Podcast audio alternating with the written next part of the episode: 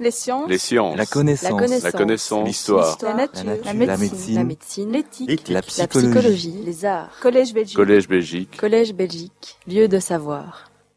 Voilà, et donc, euh, euh, mon ami Jean-Jacques a presque déjà donné la conclusion fondamentale euh, euh, de cette exposition sur les blockchains. Il n'existe pas d'application industrielle reconnue du blockchain, à l'exception du Bitcoin. Et de, il existe aujourd'hui des prototypes à un stade avancé, et ils sont d'autant plus avancés que les blockchains sont à caractère privé, c'est-à-dire, par exemple, et euh, j'ai au cours de mon exposé, par exemple, les blockchains qui sont développés euh, en prototype dans les banques pour euh, essayer de se passer des clearing houses. Après, on pourra examiner aussi l'opportunité de se passer des clearing houses, sachant que les clearing houses sont des infrastructures déjà amorties. Des maisons de, des chambres de compensation, donc euh, les, les organes qui euh, font en sorte que les paiements s'effectuent entre banques et qui font qu'un paiement à l'étranger, il y a bien une contrepartie à l'étranger pour recevoir le paiement et inversement. J'y reviens, j'y reviens. Pour, pour bien comprendre la, euh, enfin, pour prédire les applications du blockchain, je reviens quelques minutes et ce sera un bon euh, résumé de ton, de la fin de ton exposé. C'est comment fonctionne un blockchain par l'intermédiaire du Bitcoin. Donc, prenons l'hypothèse que vous voulez utiliser un Bitcoin. Vous voulez participer à ce réseau un peu sulfureux, on va dire, de Bitcoin, sulfureux en fonction de fluctuations du marché. Que faut-il faire? Vous devez tout d'abord télécharger une copie complète de la blockchain relative au Bitcoin. Vous devez installer un portefeuille de Bitcoin. Éventuellement, vous pouvez faire appel à un site web extérieur, ce qui présente des dangers. J'y reviendrai également. Ou vous pouvez l'installer sur votre disque dur, la méthode la plus sûre, sauf si vous oubliez la clé de cryptage ou si le disque dur se crache et vous avez perdu tous vos bitcoins. Mais. Deux options qui ne sont pas exemptes de danger et qui sont l'illustration que, à la marge, le bitcoin présente des problèmes de sécurité. Le protocole n'en présente pas, mais tout l'écosystème autour le présente ce type de danger. L'étape 3, pour assurer la transaction, le paiement en Bitcoin, l'acceptation du Bitcoin par votre contrepartie, ben, il faut faire appel à la cryptographie asymétrique, c'est-à-dire générer une clé publique et une clé, une clé privée et une adresse Bitcoin, qui est en fait l'équivalent, on va dire, de votre compte en banque pour recevoir du numéro de compte en banque, parce que le compte en banque, c'est le portefeuille Bitcoin, du numéro de compte en question. La clé publique vous garantit que le bitcoin qui vous est envoyé est d'origine certifiée, c'est la clé publique de celui qui veut vous payer en bitcoin, et la clé privée est le moyen par lequel vous acceptez ce paiement. Dans la plupart des cas, vous allez l'accepter. Vu le taux du bitcoin, c'est toujours intéressant.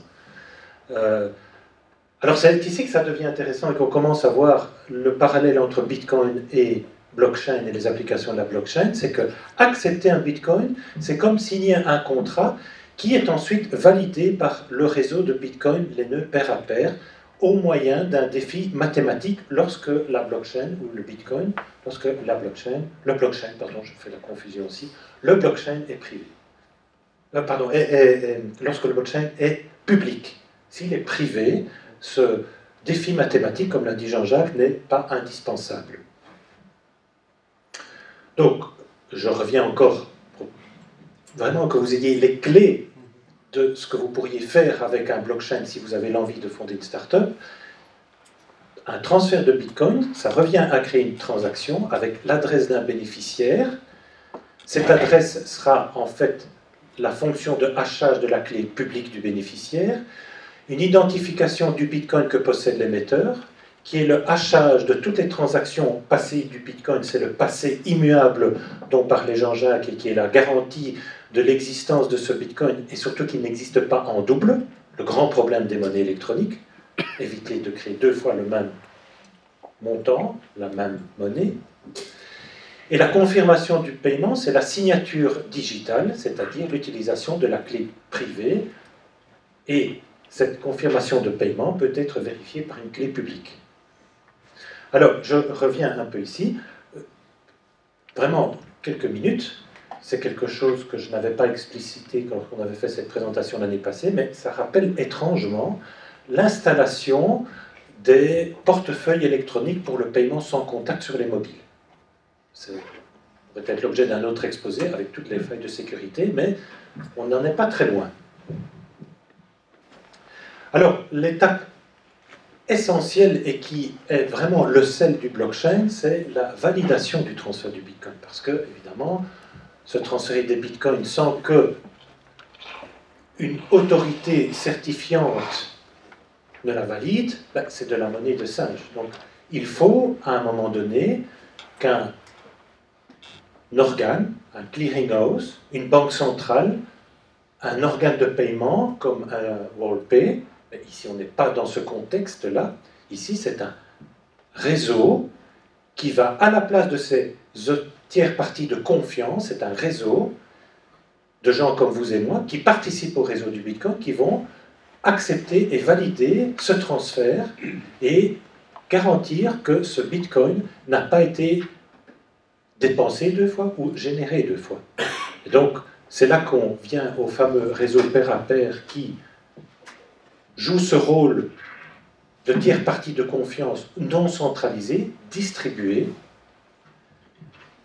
ce réseau pair à pair, vont valider l'information envoyée par l'émetteur et le récepteur, signée par les deux parties, et elles vont entériner, comme une chambre de compensation, comme Rollpay, comme Atos, mais ce n'est pas un organe centralisé, que ce paiement a eu lieu et que le Bitcoin est passé d'une partie A à une partie B. Comment le font-ils? Ils le font en résolvant un défi mathématique.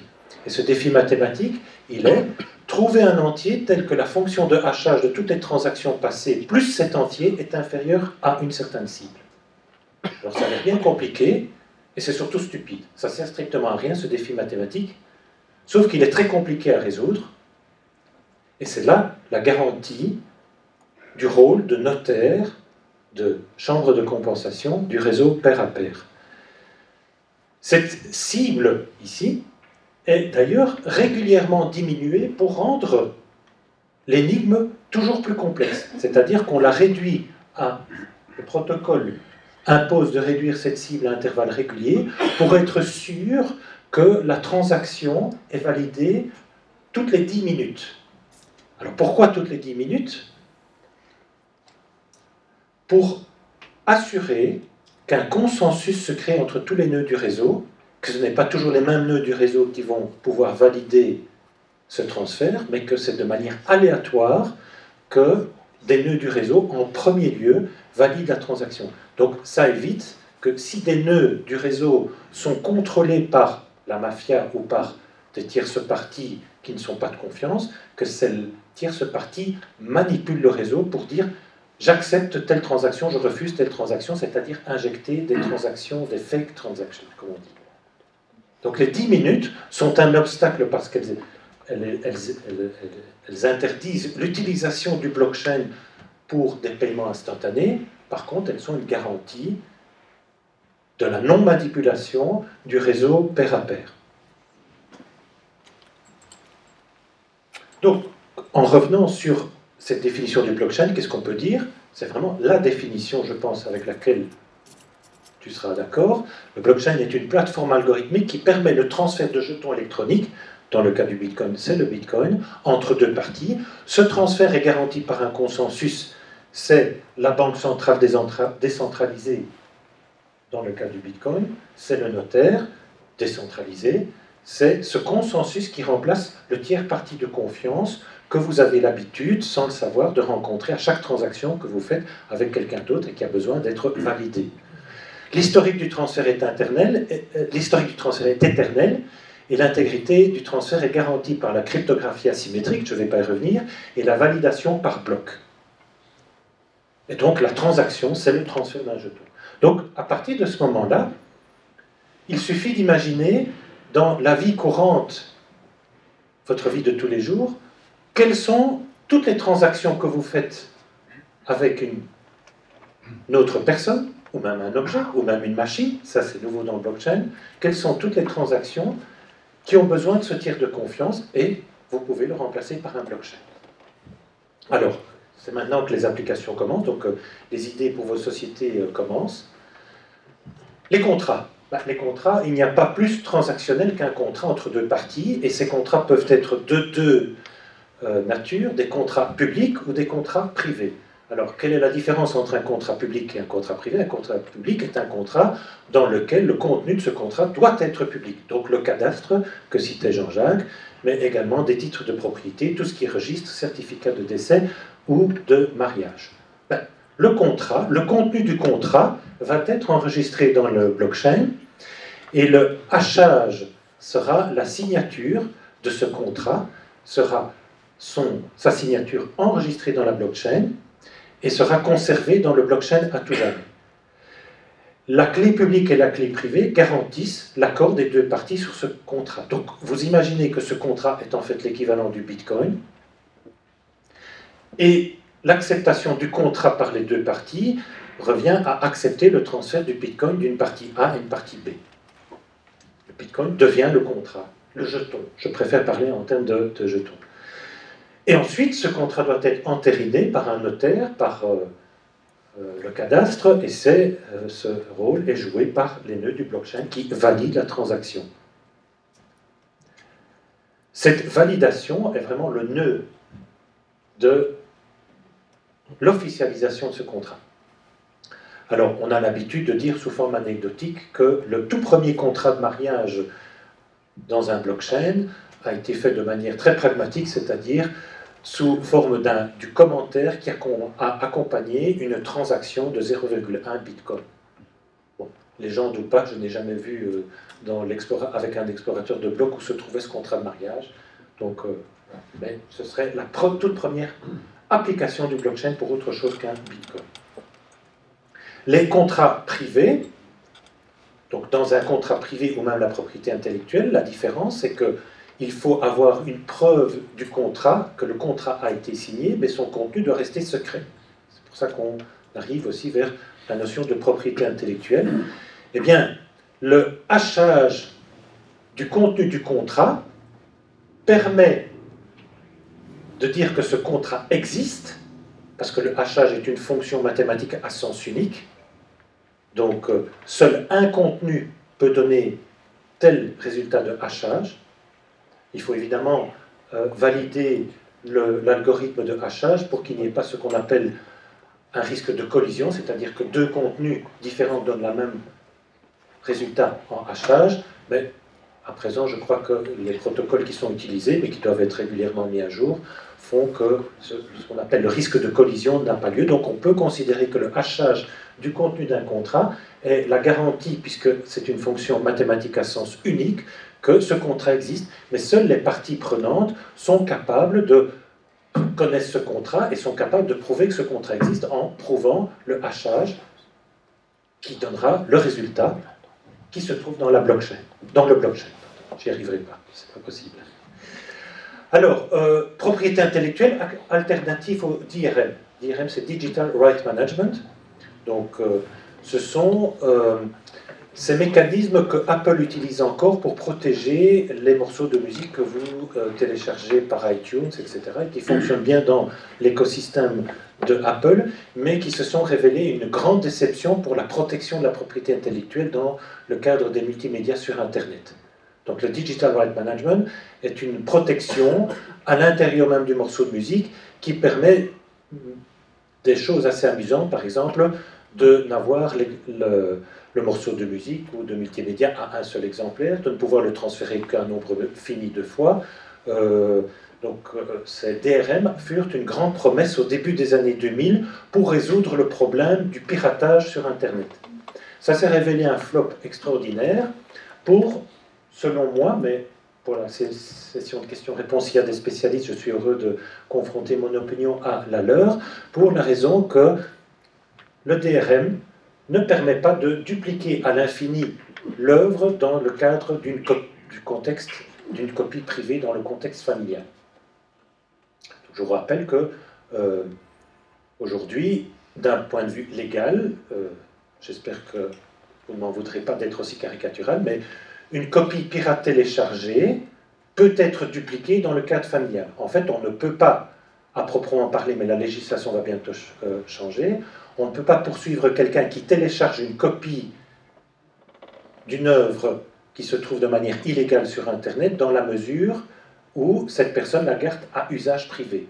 Donc le fameux concept d'utilisation privée d'une œuvre permet à tout un chacun de télécharger illégalement pour autant qu'il ne la rediffuse pas lui-même. C'est stupide, ça date du moment où, enfin, la concept de copie privée provenait de l'époque où il n'y avait pas Internet, où la seule copie privée qu'on pouvait faire d'une œuvre était forcément une œuvre qui avait été achetée légalement sur un support physique. on a oublié que le support physique a disparu.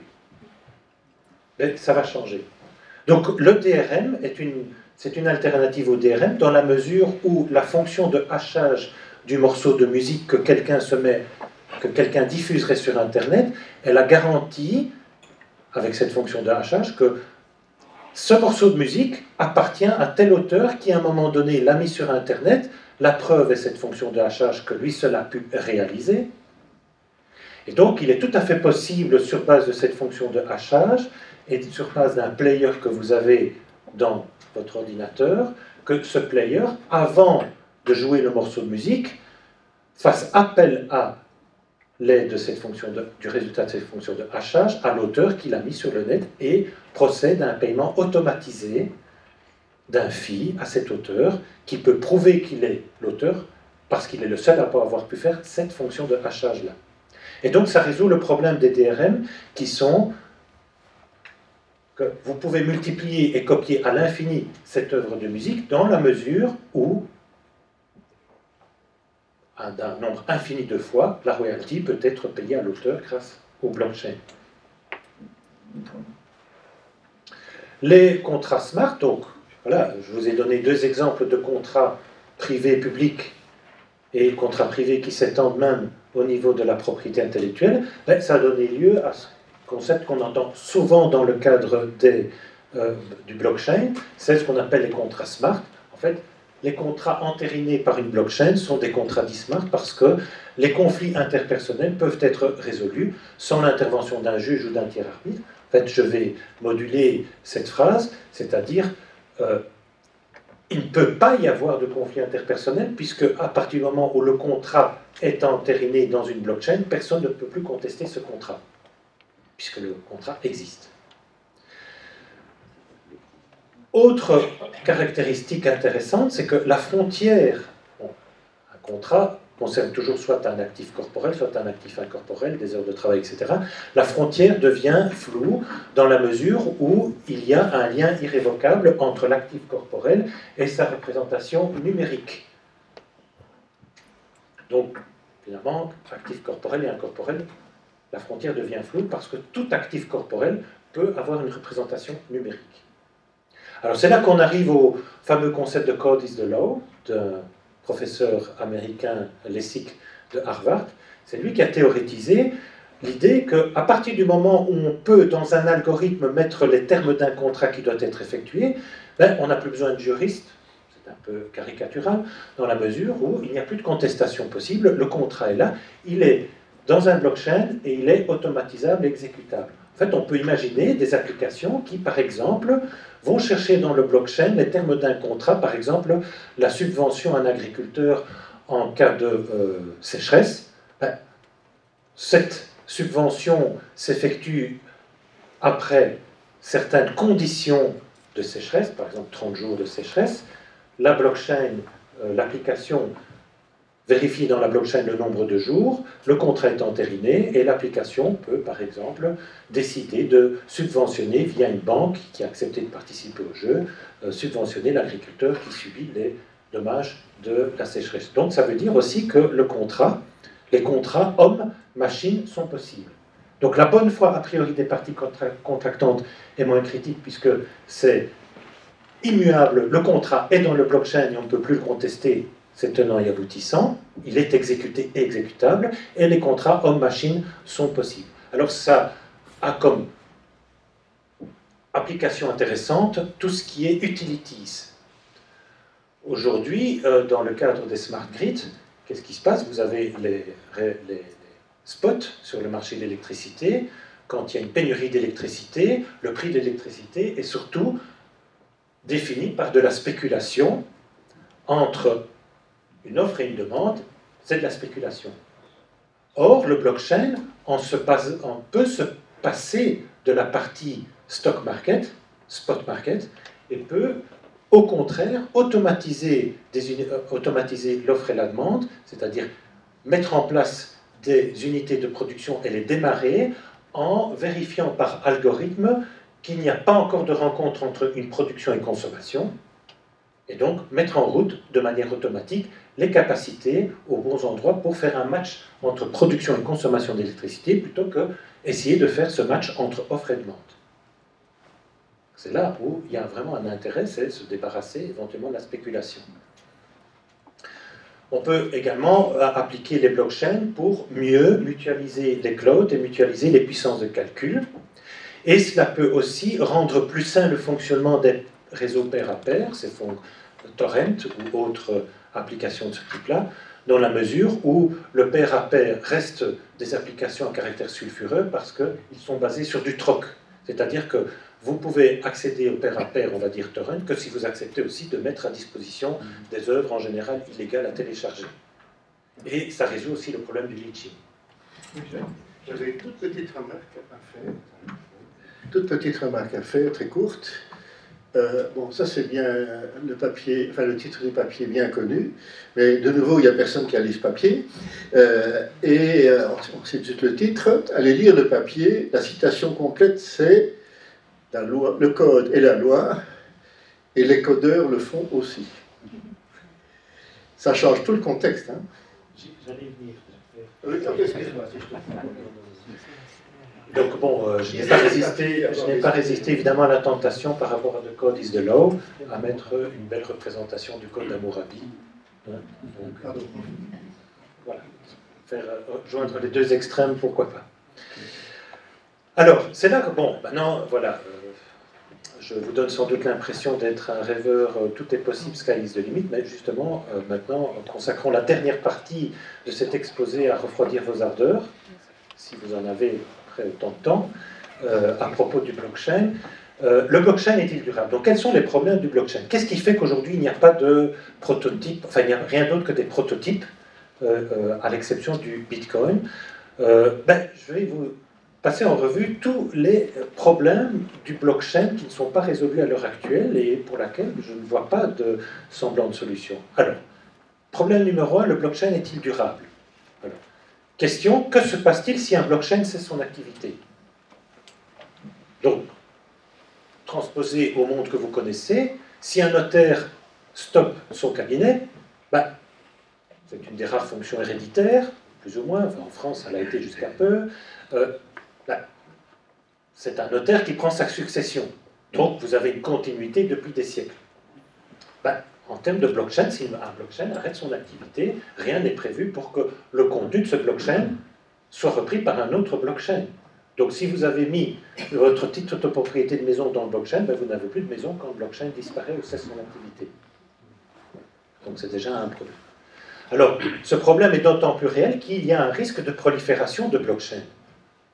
Dans la mesure où le blockchain ne demande pas une tierce partie de confiance un organe centralisé qui décide aujourd'hui je vais créer un blockchain consacré au cadastre, aujourd'hui je vais créer un blockchain consacré à ceci, ben, tout le monde peut créer sa blockchain. Donc, à partir du moment où il n'y a pas une autorité qui dit je vais transformer et utiliser un blockchain dans tel contexte, tout le monde peut, dans ce contexte-là, créer autant de blockchains qu'il y a d'individus participant à ce contexte. Et donc, vous avez un risque de prolifération de blockchains.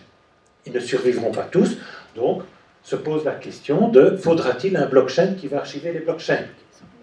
Donc là, on commence à monter, euh, on, commence aussi à monter vers le ciel, mais pas de la manière dont on voudrait. Avec un blockchain sur blockchain sur blockchain. Et on repose la question doit-on avoir une, une, autorité centrale qui archive, qui conserve ou qui fait un service de dépôt fiduciaire euh, pour les blockchains, un peu comme on a les escrow services? Pour, par exemple, euh, euh, stocker les softwares pour résoudre les problèmes de property des euh, logiciels, comme on le voit récemment, si je reste dans le contexte. Alors, blockchain pour plus de démocratie. Ça, euh, dire, un titre assez général, mais surtout, c'est l'idée qu'il n'y a pas d'autorité centrale, pas de censure. Quand il n'y a pas d'autorité centrale, forcément, il n'y a pas de censure. Qu'est-ce qui fait que le Bitcoin a du succès? Il a du succès. Il a eu du succès en 2008, pas pour rien, parce qu'il y a eu la crise financière qui fait que plus personne n'a eu confiance dans la banque. Donc, euh, et que le Bitcoin résout aussi le problème de la planche à billets parce qu'il rend impossible le phénomène de planche à billets. Il y a un nombre maximum de Bitcoin qui peut être créé au nombre de 21 millions. Donc ça rend plus libre et plus démocratique le mouvement des capitaux. Alors dans un contexte réseau, ça propose aussi, ça permet aussi de faire ce qu'on appelle des DNS centralisés. Alors qu'est-ce qu'un DNS Le DNS, c'est ce qui fait la translation entre www.cnn.com et l'adresse IP du serveur sur lequel vous allez rapatrier les informations. Pourquoi est-ce que je lis DNS décentralisé avec la démocratie? C'est que aujourd'hui les DNS décentralisés n'existent pas sur Internet, à part les prototypes blockchain qui l'implémentent, ce qui fait que c'est pour ça que la Chine aujourd'hui a un Internet qui est plutôt un intranet. Parce que tous les GAFA CNN, Facebook, etc., sont bloqués. Ils n'ont pas accès, les Chinois.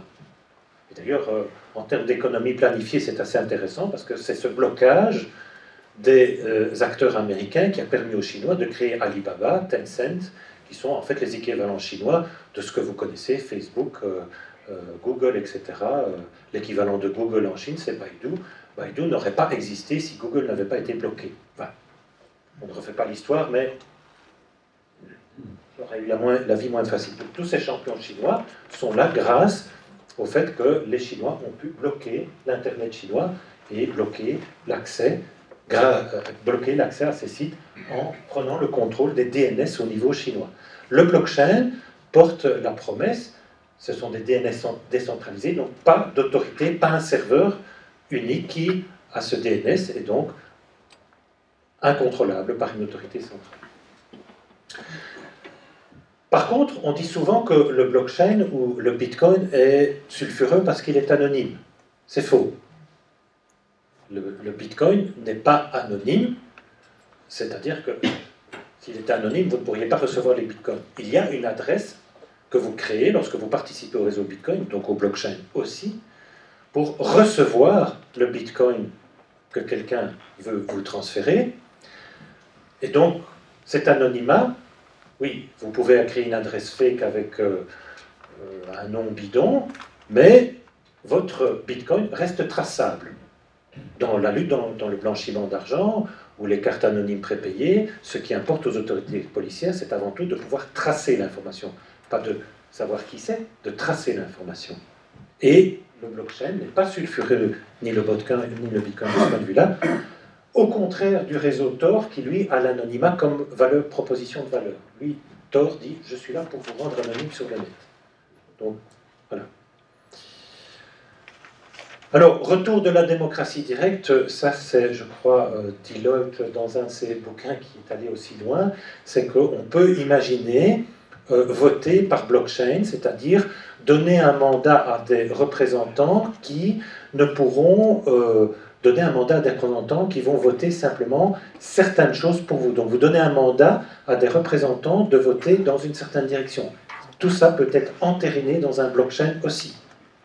Dans le blockchain, vous mettez un contrat par lequel vous demandez à quelqu'un de vous représenter dans tel contexte pour voter dans telle ou telle direction. Donc un blockchain qui enregistre qui vous avez élu et pour quel mandat. Aujourd'hui, vous, votez pour quelqu'un et puis vous ne savez pas ce que quelqu'un va faire.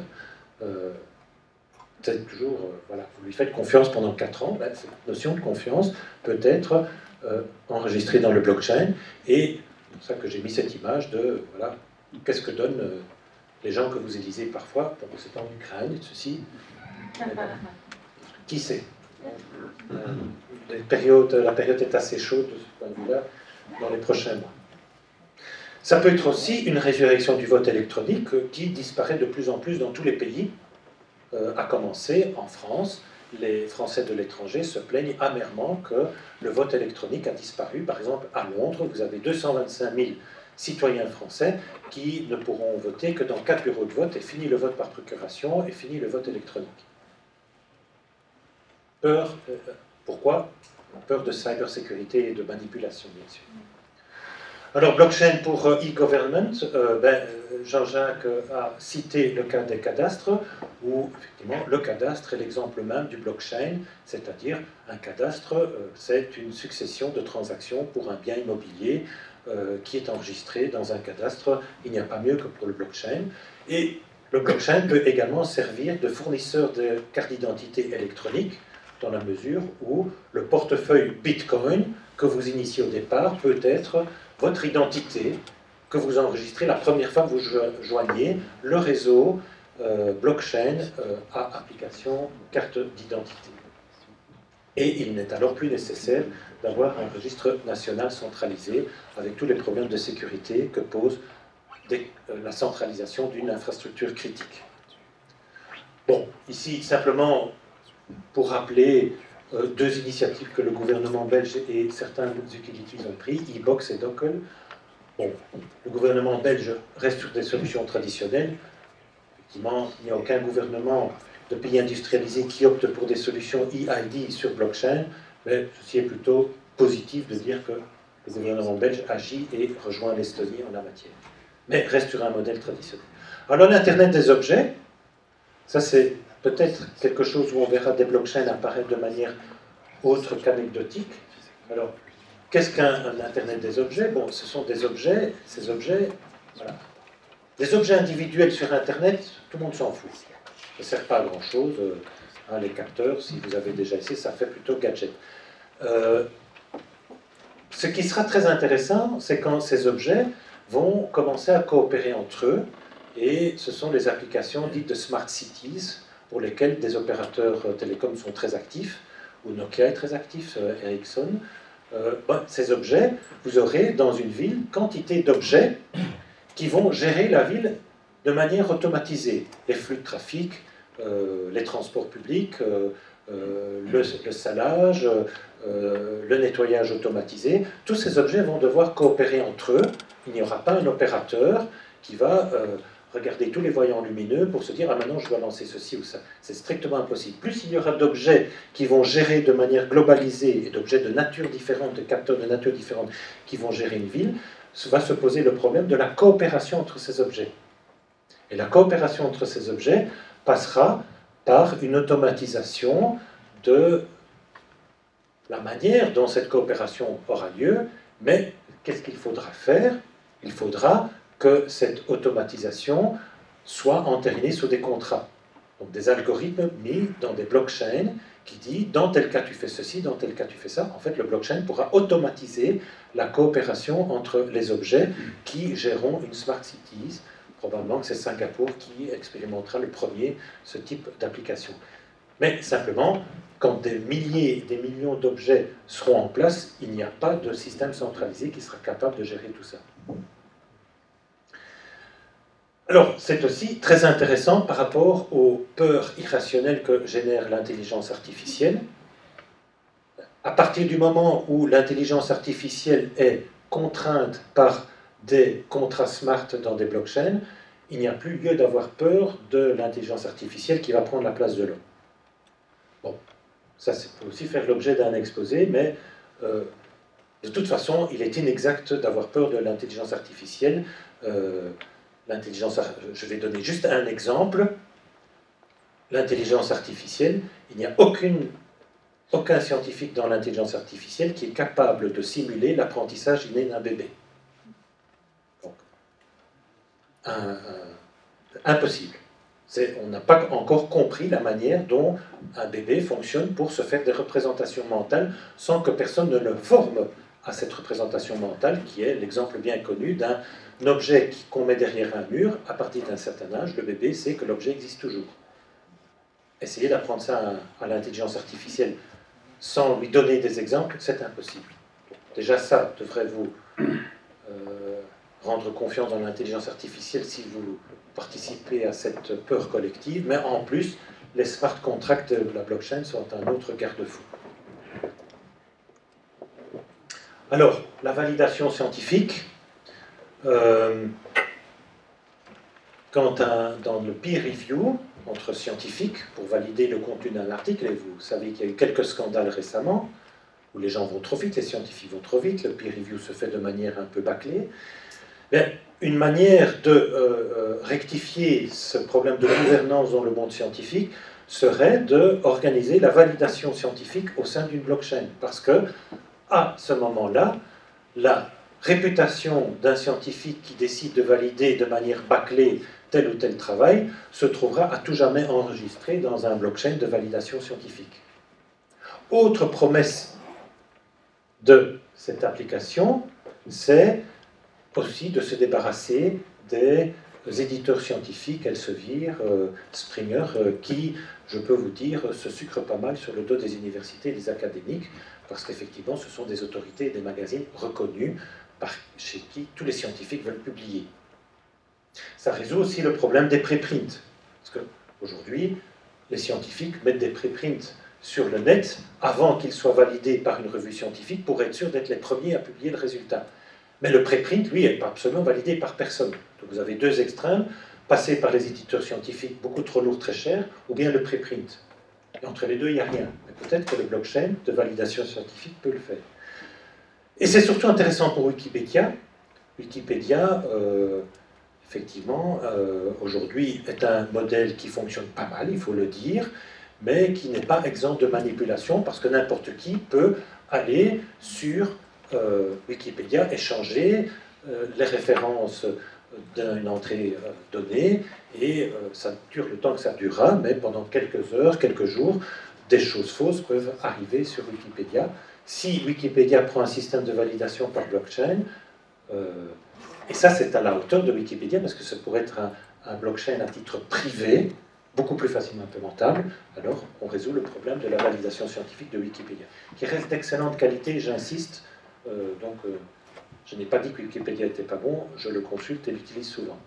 Alors, les banques, chambres de compensation, euh, ça résout le blockchain servant d'autorité centrale décentralisée, peut remplacer les clearinghouses, les chambres de compensation au niveau international.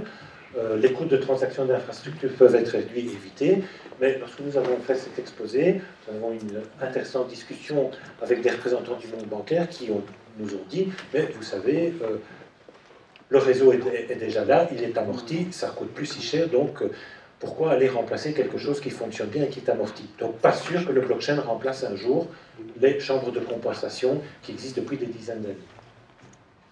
Les blockchains ne constituent, pas une, ne constituent pas une disruption aux banques, à l'inverse des fintech, qui, elles, veulent prendre une place auprès de l'utilisateur final. Ici, les blockchains sont plutôt au niveau supra-banque au niveau des chambres de compensation. Alors, intéressant pour les banques, et c'est là où le blockchain risque de plus voir ses applications, c'est les blockchains dans un contexte privé, c'est-à-dire où des banques se mettent d'accord, ou des organismes se mettent d'accord pour faire fonctionner un blockchain entre eux, pour effectivement éviter le recours à une autorité centrale ou à des registres centraux, etc.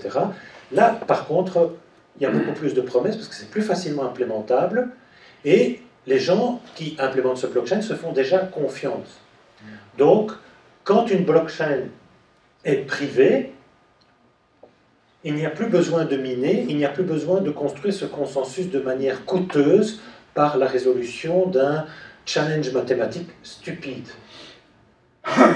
Donc, à ce moment-là, le proof of work, qui est la manière de d'appeler le minage dans le contexte algorithmique des blockchains, est remplacé par le proof of authority ou le proof of interest. Proof of authority, ça veut dire que dans le contexte d'un blockchain privé, différentes parties s'entendent pour dire qu'une partie est élue pour valider les transactions.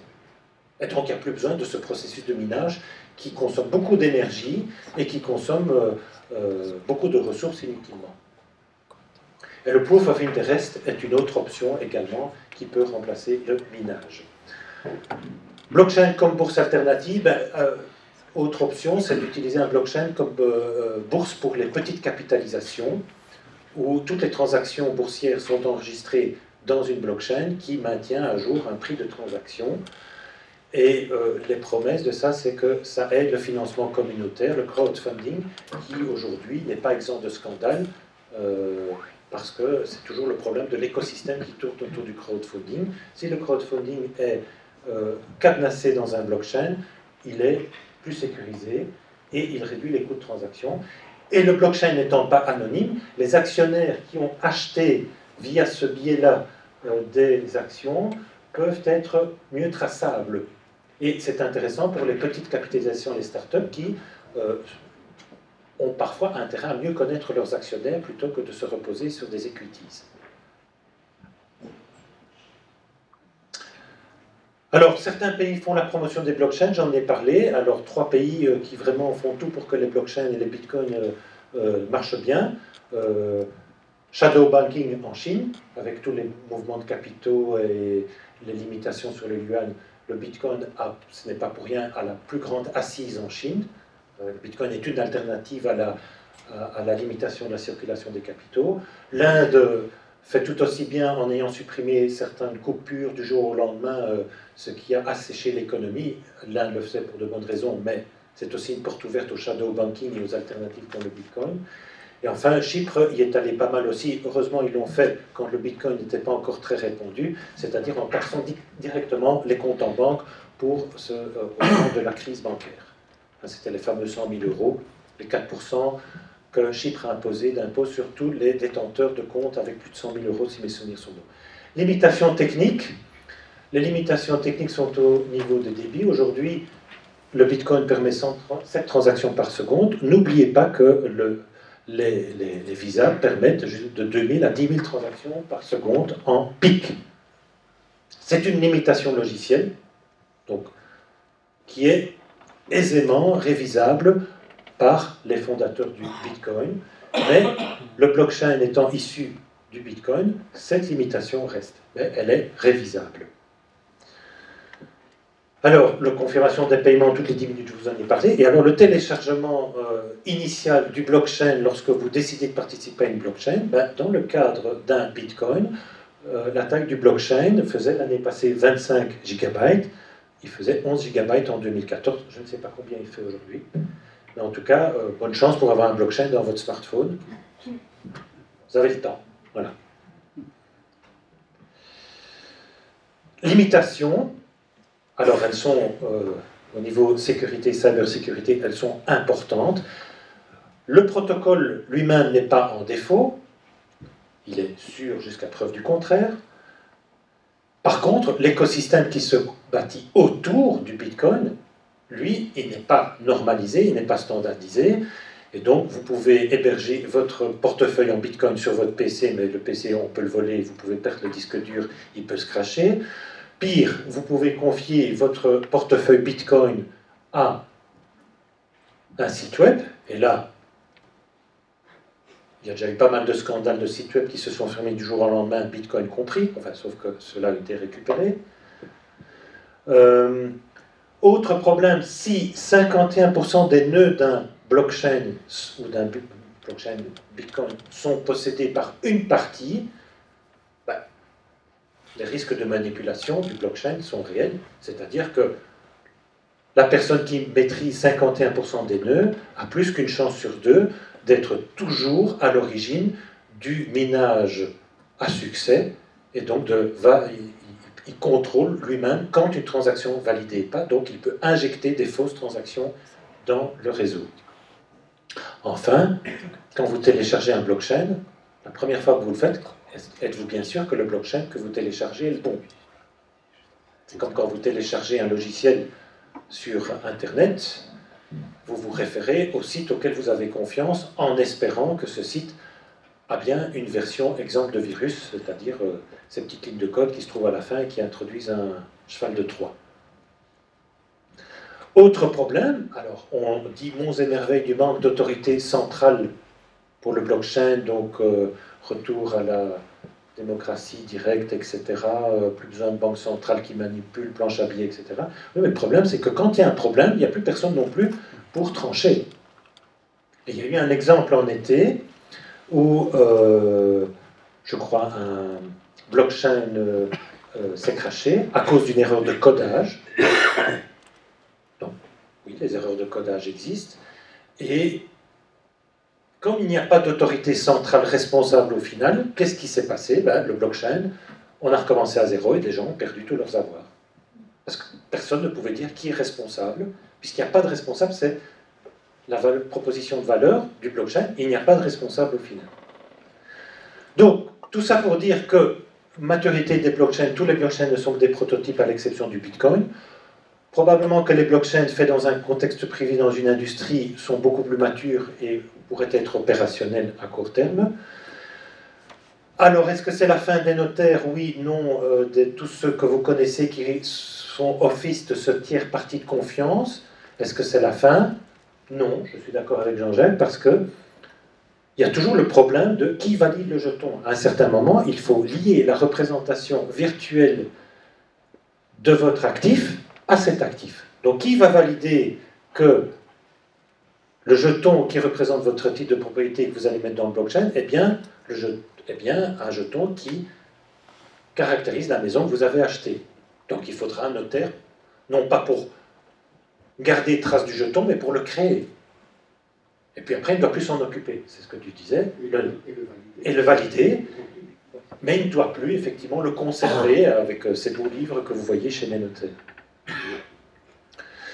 Donc, the code is the law. Donc là, je reviens à ce que tu disais, c'est pour ça que tu m'as un peu ôté, mais c'est pas bien. Mais effectivement, euh, Robert Lessig disait très justement dans son papier, le codeur fait la loi aussi. Effectivement, on va avoir un troisième type de langage. Vous aviez le langage naturel, le langage juridique, et vous allez avoir un troisième type de langage, le langage code. Donc comment coder une transaction de manière sûre dans un blockchain. Alors on dit souvent que le blockchain, ce sera mon avant-dernier slide, on dit souvent que le blockchain est une ubérisation des transactions. En fait, c'est l'opposé. Uber, Airbnb, les marchés bifaces, comme on dit, les two-sided markets, doivent avoir peur des blockchains parce que les blockchains remplacent Uber. Quelle est la proposition de valeur d'un Uber ou un Airbnb?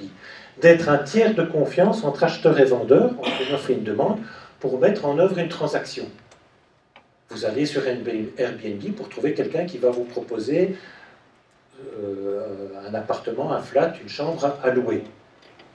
Et Airbnb met ces deux parties en contact et apporte sa caution de confiance suivant différents critères, discutables ou non, mais en tout cas, c'est la proposition de valeur.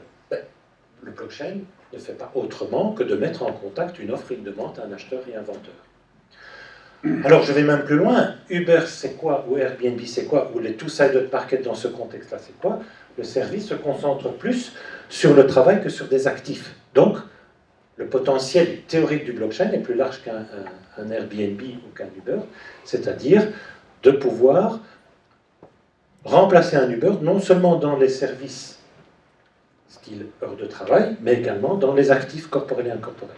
Si j'étais Uber, mais bon, je pense qu'il perd trop de cash pour euh, songer à cela pour l'instant, mais si j'étais Uber, je me dépêcherais de créer mon propre blockchain pour euh, ne pas me faire euh, rattraper par un autre acteur disruptif le problème du blockchain, c'est que qu'est-ce que va monétiser Uber s'il crée sa blockchain qui peut vivre sa propre vie?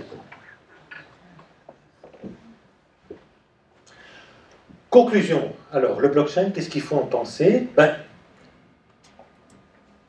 Un des problèmes sous-jacents du blockchain, c'est que l'image libertaire, je ne sais pas si ce terme existe en français, dans des augustes lieux, mais c'est libertarian approach comme on le dit en, anglais, ça c'est bien connu, l'image libertaire du Bitcoin ne sert pas le blockchain pour l'instant. Donc, ce qui me fait dire que si le blockchain voit des applications industrielles, elles sont à caractère privé dans des cercles fermés d'industrie. Que là, elles ont leur avenir. Et les États ne vont certainement pas pousser les applications blockchain, tout comme elles ne poussent pas le Bitcoin. Bon, le Bitcoin, parce que c'est une atteinte au droit régalien de battre monnaie, mais au niveau des blockchains, en fait, les États attendent des tirs de confiance qui ne dépendraient pas d'eux, tout ce que le blockchain n'a pas, c'est-à-dire transparence, connaissance et protection des utilisateurs finaux. S'il n'y a pas de responsable final, il n'y a pas de protection. Chacun est livré à soi-même dans le réseau. Le nœud du réseau est livré à lui-même sans contrepartie, sans contrôle, sans supervision. Et les États attendent des tiers de confiance, tout ce que le blockchain n'a pas. Troisième critère, pouvoir rendre des comptes et porter une responsabilité finale. Je vous ai donné l'exemple de ce blockchain qui s'est craché en été. Il n'y a pas eu d'autre solution que de dire bah, le blockchain n'existe plus, on en recrée un autre.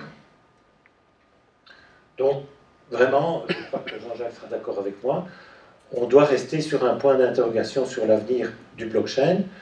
Par contre, le protocole, lui, est promis un brillant avenir, peut-être pas dans un contexte de blockchain et peut-être pas dans le contexte que nous connaissons, mais on ne fera jamais disparaître l'avancée technologique et conceptuelle qu'apporte le blockchain, tout comme le pair à pair a aussi apporté une révolution. Voilà, ceci termine notre exposé. Merci beaucoup. Les sciences. Les sciences. La connaissance. La connaissance. L'histoire. La nature. La nature. La La médecine. médecine. La médecine. L'éthique. L'éthique. La La psychologie. psychologie. Les arts. Collège Belgique. Collège Belgique. Collège Belgique. Lieu de savoir.